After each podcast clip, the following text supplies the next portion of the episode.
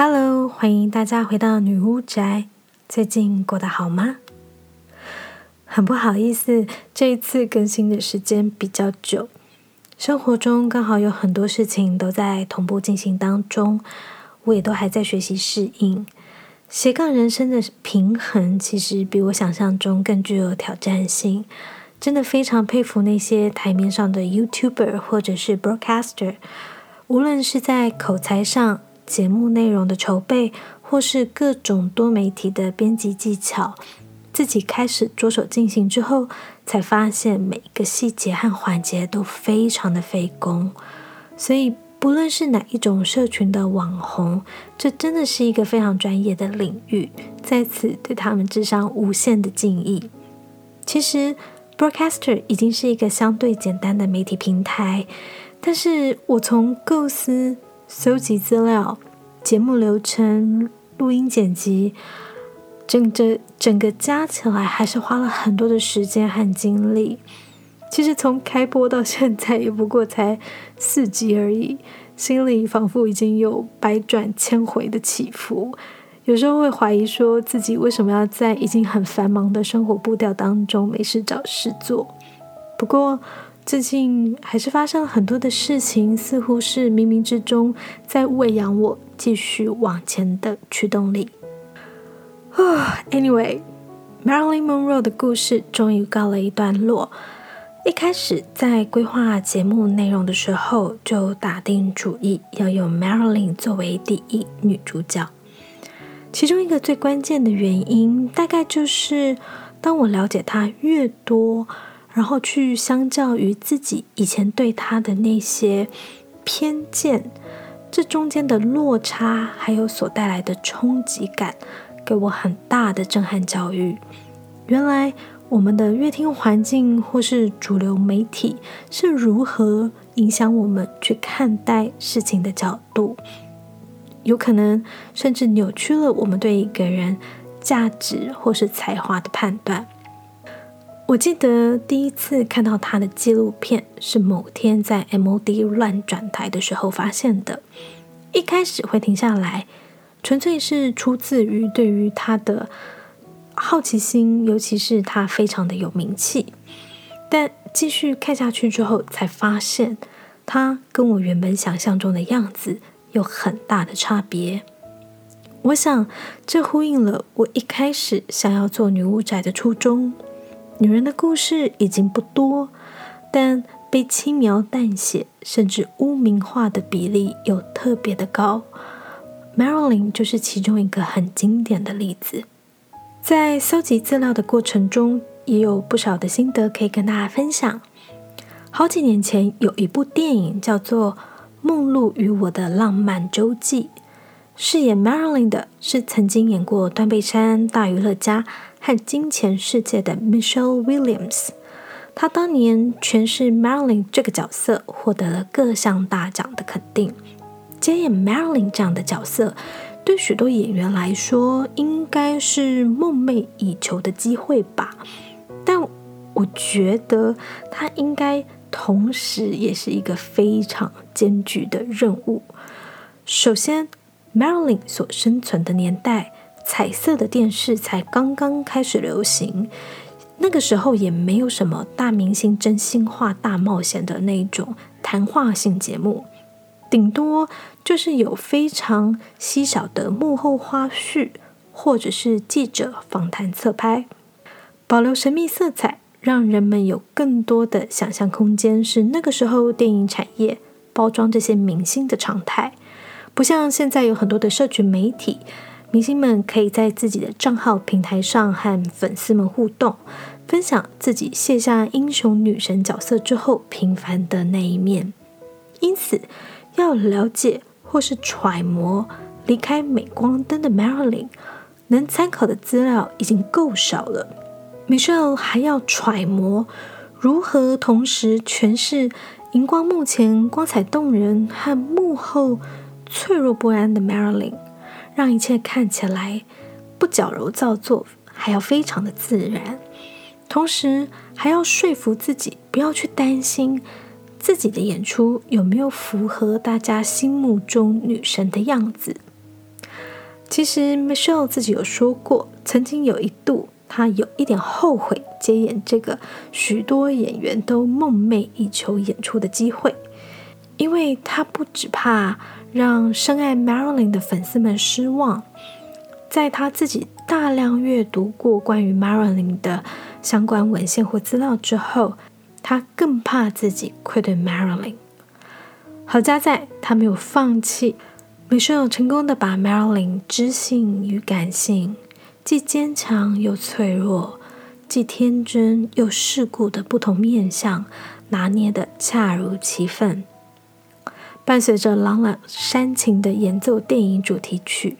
让你能感同身受 Marilyn 在光鲜亮丽与孤独无助之间挣扎的那种心力交瘁。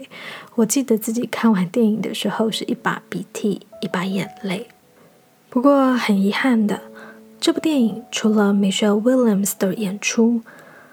故事本身的可信度却是有待商榷的。因为电影本身是改编自 Colin Clark 的两本书《The Prince, The Showgirl and Me》以及《My Week with Marilyn》。Clark 是 Marilyn 在英国拍摄电影。游龙戏凤时候的工作人员，因为亲友的关系，才得以担任助理导演的工作。然而，实际上就是帮导演打杂啦。因此，他和 Marilyn 有很多私下互动的机会。而后，他将这段时间的经历，还有和 Marilyn 相处的时光，写成了这两本书出版。不过，Marilyn 生前的好朋友 Amy Green 就曾经在公开访谈中表示，他无法认同这部电影。对于 Clark 这个人，更是嗤之以鼻。甚至饰演 Marilyn 的 Michelle 也曾经表示，在他阅读大量跟 Marilyn 相关的资料之后，他对于这两本书所提供的资讯，觉得不是那么的可靠。因此，如果你想要了解 Marilyn Monroe 这部电影，我只推荐 Michelle Williams 的演出。故事情节不是很有参考价值。虽然饰演 Clark 的演员也是迷人又可爱的英国演员 Eddie Redman，但你如果真的喜欢他，就去看他演的《丹麦女孩》或是《爱的万物论》就好了。在众多纪录片当中，最具代表性的。也是 Amy Green 唯一现身说法的，是 Marilyn Monroe 逝世五十周年的时候，Lee Scarbus 所拍摄的《心碎片刻》（Love Marilyn）。纪录片里引用了大量 Marilyn Monroe 本人的日记、书信，还有私人手记，让人可以真实的感受到。性感女神在恐惧不安，还有现实的残酷当中，如何拥抱人生，实现自我。也因为资料的来源可信度较高，所以这部片还有许多大明星的加持，分别朗读 Marilyn 留下来的文字记录。这部纪录片唯一的缺点，对我来说啦。就是这些朗读的画面，又交替着曾经与 Marilyn 共事过的人或是亲友的访谈，在观赏的时候，有时候会觉得切换上有一点混乱。但是对于你想要更了解 Marilyn 的话，绝对是可信度高很多的参考资料。另外还有一部传记电影《Marilyn Monroe 的秘密人生》，饰演 Marilyn 的是 Kelly Garner。大家可能比较陌生，但同台演出的有大名鼎鼎的 Susan Sarandon、Jeffrey Morgan、Emily Watson，还有 Amber Davids。电影剧情除了一些戏剧效果之外，故事跟大部分的资料交叉比对，并没有太大的出入。唯独我觉得比较可惜的地方，大概是女主角 Kelly Garner 的诠释。整体上，我会觉得比较过于卖弄性感，情感的表达上也比较做作一点。但是整体而言，是一部如果你想要轻松愉快、快速的知道 Marilyn Monroe 的一生可以参考的电影。也许有些人会觉得，即便 Marilyn 的一生非常短暂，但为什么 Podcast 的内容只聚焦在他人生爬向顶峰的前半段，而没有去谈到他比较充满争议还有八卦的后半生？嗯，其实其中最主要的原因是因为我自己觉得已经有太多的媒媒体篇幅去谈论他跟甘乃丁之间的八卦，还有仿佛世纪知名的死亡原因。而这些过于戏剧化的元素，好像就会让大家不记得、不看重，甚至不在乎 Marilyn 作为一个表演艺术家的才华和伟大之处。如果当人们想到卓别林，只会记得他悲天悯人的喜剧作品，而不会去检讨他争议不断的感情史；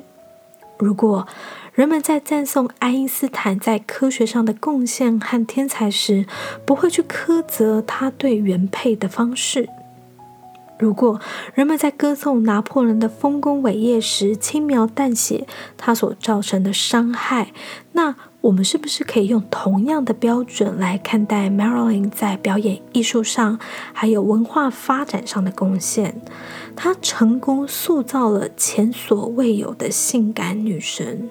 只是当他想要赋予女神更深厚的内涵，精益求精自己的表演的时候，冲撞了电影公司的利益，也挑战了群众对于女神的期待。他曾经说过：“人们看待我的方式，好像是一面镜子，而不是一个人。当他们看着我的时候，看到自己猥亵的想法，然后就指着说我淫荡，以粉饰太平。因此。”最后，主流媒体只愿意将 Marilyn 定位成性感女神的时候，狭隘的到底是她的作品，她这个人，还是这个社会对于一个女人的想象还有期待呢？在制作 Marilyn Monroe 的节目过程中，从对她粗略的了解到对她有点着迷，甚至为她抱不平。这整个过程有好多次的当头棒喝和自我反省，就像在分享她曾经说过的话的同时，我自己也会检视自己那一种对于踏出舒适圈的恐惧，或是对于必须要追求完美的不安全感，或是对于自我突破的渴望。很有趣的是，五零年代的她所分享的想法，到今天二十一世纪的女性都还能觉得受用。可见，从过去到现代，我们先不去谈论客观环境上有没有什么改变，单纯就心态上，女性仍然面对类似的束缚还有限制，而其中能产生的共鸣是非常有意思的。总而言之，玛丽莲梦露的篇章必须先告一段落。希望借由这样子的分享，可以让大家重新认识 Marilyn，甚至开启你对他的好奇心，去探索更多资料，了解他，或是从他身上找到属于你自己的共鸣。或许你也会像我一样对他着迷，不是因为他性感美丽。而是因为他的聪明和才华，以及活出自己的勇气。今天就先到这里喽，我们下次再聊。